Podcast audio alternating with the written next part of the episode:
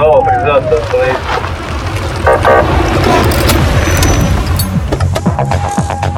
Программа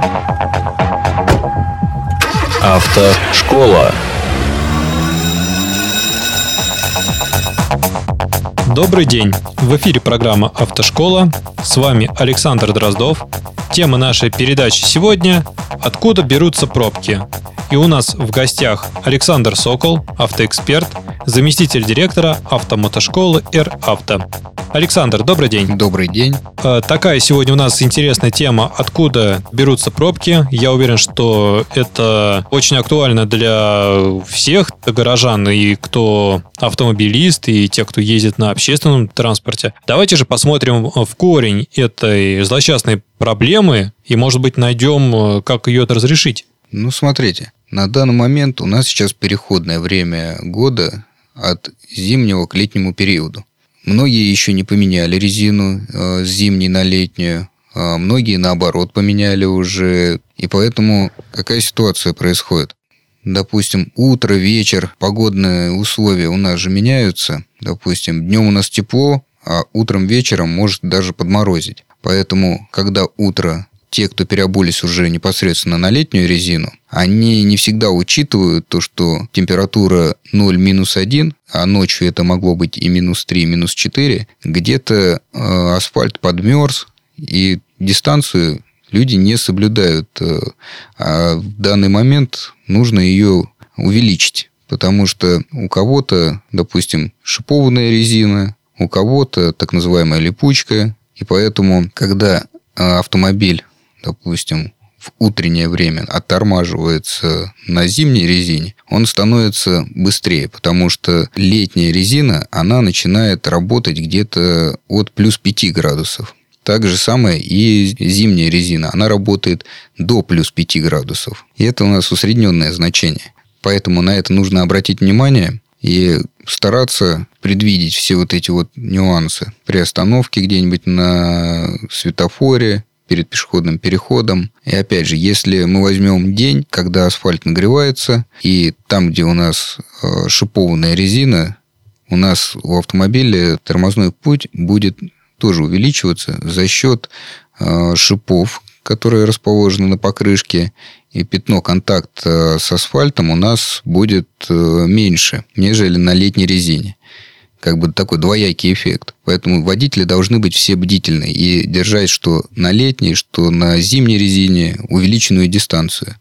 Это поможет э, не совершать э, мелких ДТП. То есть, насколько я понимаю, тут схема простая. Э, возникает мелкое ДТП, соответственно, вызывается ГИБДД, дорога получается перекрытая, тут же собирается поток автомобилей, и это способствует возникновению пробки. Кстати, вот, Александр, я тоже вспомнил такой случай, что при переходе, будучи пешеходом и при переходе дороги по зебре, так называемой, да, буквально не так давно. Автолюбитель один совершенно не соизмерял скорость а, своего движения и тормозной путь, и затормозил уже перед самым пешеходным переходом. Дорога, соответственно, она а, была скользкая, да, после ночных заморозков, и он успешно проскользил до середины перекрестка. А, я-то успел отпрыгнуть, и водитель потом долго извинялся, но как бы это понятно, к чему это могло привести. Давайте поговорим о других причинах возможных возникновения пробок. Также пробки возникают за счет того, что, опять же, вернусь э, когда было уже совершено мелкое какое-то ДТП, э, в закон уже еще или в том году, или позапрошлом, точно не помню, вступило о том, то, что составление протоколов можно совершать самим водителем. Европротокол вы имеете в виду? Все верно. Именно про него и рассказываю. И поэтому, когда люди не знают то, что там можно самим заполнить этот европротокол, они увеличивают э, время своей остановки именно на данном участке дороги. И в связи с этим возрастает пробка. Потому что их начинают объезжать, и то есть там, где было три полосы, они превращаются либо в две, либо в одну при угу. самом худшем раскладе. А введение вот этого европротокола привело к тому, то, что уменьшилось время остановки вот этих вот э, двух автомобилей, которые совершили ДТП. Александр, а если вот все же вернуться к резине, да, а, я знаю, что недавно Буквально на днях был принят э, закон, который более строго обязывает автолюбителей приклеивать э, соответствующие опознавательные знаки на свой автомобиль, информирующие о том, э, установлены ли зимние покрышки с шипованной резиной, также знак «Начинающий водитель» и другие. А, Все верно. Смотрите, а, для чего вообще клеют вот эти знаки? Раньше были спорные ситуации, когда совершались ДТП, и в один прекрасный момент э, юристы поняли то, что можно как-то оспаривать вот эти вот э, решения инспекторов ГАИ.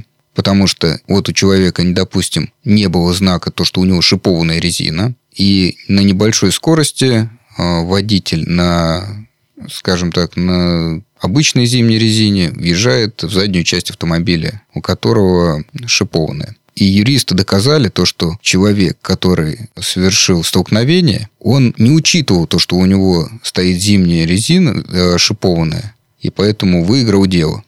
И вот эти вот спорные вопросы привели к тому, что э, вот это вот наклеивание шипованная резина, восклицательный знак и остальные, и это сделать для того, чтобы у остальных участников дорожного движения не создавались вопросы. То, что какая у него резина, чтобы они не думали и не придумывали себе э, отговорок от того, что они где-то не соблюли дистанцию, либо еще чего-то. Э, ну, я правильно понимаю, что это информационные знаки, которые, собственно говоря, служат для информирования э, других участников движения. А как вы заметили, это привет американской судебной системе, да, которая существует на основе прецедентов. Все верно, именно так. Угу. То есть в случае, если у человека, который должен поставить данные информационные знаки, их не будет, а, насколько я знаю, по действующему законодательству штраф за это 500 рублей, но даже не это самый страшный штраф а, в 500 рублей, а то, что при возможном ДТП талантливый юрист, он э, сможет э, чуть ли не выиграть дело, да, и, э, собственно говоря, там изменить весь ход Событий. процесса. Все верно. Как интересно. Также пробки на дорогах возникают от того, что есть хамы на дорогах, которые думают только о себе, то, что торопятся только они. Не только все люди, которые стоят э, в плотном потоке автомобилей, они начинают объезжать со всех сторон и тем самым не понимают то, что затрудняют проезд в полосу э, определенного направления. Вот даже приведу пример. Э, возьмем перекресток, у которого четыре полосы в одну сторону, четыре полосы в обратную сторону. Это даже, где такой? Ну, возьмем даже съезд на Садовое кольцо в районе Ленинского проспекта.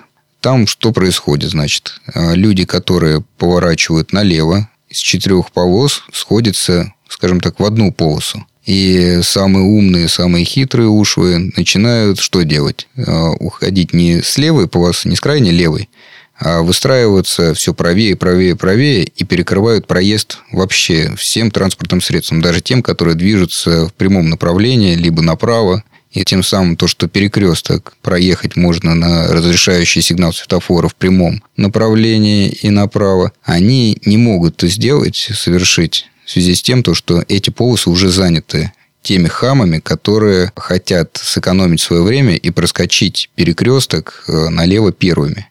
Но тут еще такая небольшая незадача получается, то, что все эти полосы сходятся в одну полосу. И тут начинается самое интересное, кто кого пропустит. И когда находятся два человека, которые «я тебе не уступлю», и другой то же самое думает, совершают наезд друг на друга, и тут уже начинается самое интересное. Пробка вырастает просто в очень больших размерах, и объехать эту пробку просто становится нереально потому что они закупоривают весь проезд как прямо, направо, налево. И поэтому видеофиксация в этих местах необходима для того, чтобы люди боялись э, совершать вот эти нарушения в этих местах. Да, и ко всему прочему, лето все-таки начинается сезон э, у мотоциклистов. И я так понимаю, что сейчас вот в эту пробку, про которую вы сказали, еще в Междурядье заедут мотоциклисты, и там будет э, вообще очень все здорово в кавычках, да. К слову сказать, напомним радиослушателям, что недавно вышел э, новый закон, по которому мотоциклистам разрешили э, увеличить максимально возможную скорость э, вне... Приравняли скорость движения к легковым автомобилям. Да, приравняли. И теперь мотоциклисты могут ездить со скоростью 110 км в час, да? Неправильно. Так. Тут смысл в том, то, что превра... э, скорость приравняли к легковым автомобилям. Это, получается, сейчас сказал то, что мотоциклисты могут ездить 110 везде. А, получается, мотоциклистов приравняли скоростному режиму автомобилей легковых. То есть раньше там, где э, легковым автомобилем на тех же самых э, автомагистралях разрешалось двигаться со скоростью 110 км в час, мотоциклистам разрешалось двигаться со скоростью 90 км в час. Теперь э, вот эти все поправки их уравняли. Э, регламентировали они это тем, то, что мотоцикл, он же легкий, и когда мотоцикл обгоняет э, тот же самый э, джип большой, ему очень тяжело становится удержать его на дороге, потому что большой джип, он, получается, задает э, вектор потока вектора угу. именно на мотоциклиста. Его начинает болтать в этом потоке. Мотоциклисты об этом знают. Угу. Конечно. А для этого и уравняли вот эти вот все скоростные режимы. Угу. Ну, в пробках это нам не грозит. А, Пробкам мотоциклистам грозит немножечко другое. То, что люди именно в жару, в пробке, когда стоят, те, у кого кондиционер не работает, те, кто с открытыми стеклами стоят, они начинают э, не то, что люди там уставать, они начинают дуреть, они начинают делать какие-то неадекватные вещи, и поэтому мотоциклистам в пробках нужно быть аккуратнее и ожидать от водителей многих вещей. То, что они откроют дверь, стоя в пробке, такие нюансы очень часто встречаются. Выкинуть что-то в окно. Все верно. Да, к сожалению, также способствует возникновению ДТП. Э, надеюсь, что мотоциклисты сейчас нас слушают и э, возьмут себе на заметку, особенно в начале сезона, когда водители автомобилей еще пока не привыкли к ним. Александр, вернемся к нашим пробкам городским. Итак, я знаю, что еще очень сложная ситуация обстоит э, с пешеходными переходами, особенно в центре городов. Все верно. А, на пешеходных переходах, опять же, бывают те люди, которые торопятся очень сильно и забывают то, что они пересекают пешеходный переход, либо они увидели знак пешеходного перехода и пешеходный переход, где-то разметочка немножечко затерлась. Вот, летят там как угорелые. Они думают, то, что ага, по городу можно 60, добавляем еще 19, это то, что не облагается штрафом, и едут все 80 км в час, не понимая о том, то, что автомобиль не остановится в ту же самую секунду, когда они этого захотят. Поэтому нужно быть бдительными в этом случае. И когда переезжаете или подъезжаете к пешеходному переходу, по максимуму снизьте скорость для того, чтобы посмотреть по сторонам. А вдруг где-нибудь из машины выпрыгнет ребенок, побежит. Просто об этом нужно задумываться. Вы же сами себе этого потом не простите. И когда останавливаетесь э, перед пешеходным переходом, либо видите то, что автомобиль останавливается, нужно немножечко задуматься о том, то, что, наверное, не просто так этот автомобиль сбавил скорость, а интенсивно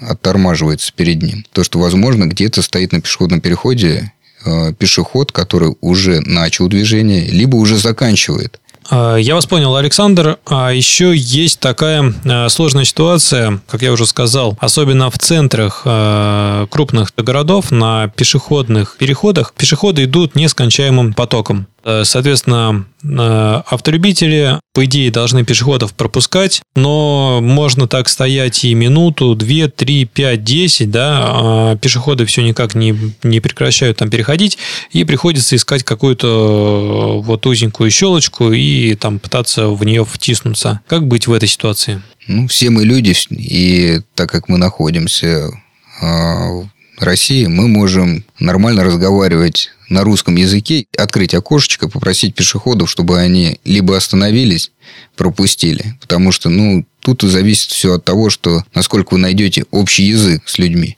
Мы же не имеем права наехать на человека, верно? Мы в любом случае должны стоять, ожидать. Тут э, такая вот ситуация именно возникает, что можно попросить, подождите, дайте мы немножечко там хотя бы несколько машин проедет, потом дальше продолжите движение. Это все зависит от понимания пешеходов и водителей, насколько люди воспитаны. То есть, в принципе, основная проблема или основная ситуация, почему возникают э, пробки в городе, это в первую очередь этика э, участников дорожного движения автолюбителей, пешеходов, мотоциклистов. То есть это именно, наверное, вот э, корректное поведение всех участников дорожного движения. Все верно. Не нужно думать только о себе. Нужно немножечко и подумать о том, кто тебя окружает. Потому что не только мы торопимся куда-то, другие тоже куда-то спешат, опаздывают. Поэтому немножечко нужно проявлять друг другу уважение на дороге. Вот к такому неожиданному финалу мы подошли в сегодняшней программе. Спасибо вам, Александр, за участие. А, спасибо, было интересно. А, буду рад прийти к вам снова на различные беседы. Я напоминаю, что вы можете услышать выпуски программы «Автошкола» в подкастах. А, мы с удовольствием ответим на ваши вопросы и комментарии в социальных сетях программы «Автошкола». До новых встреч в эфире!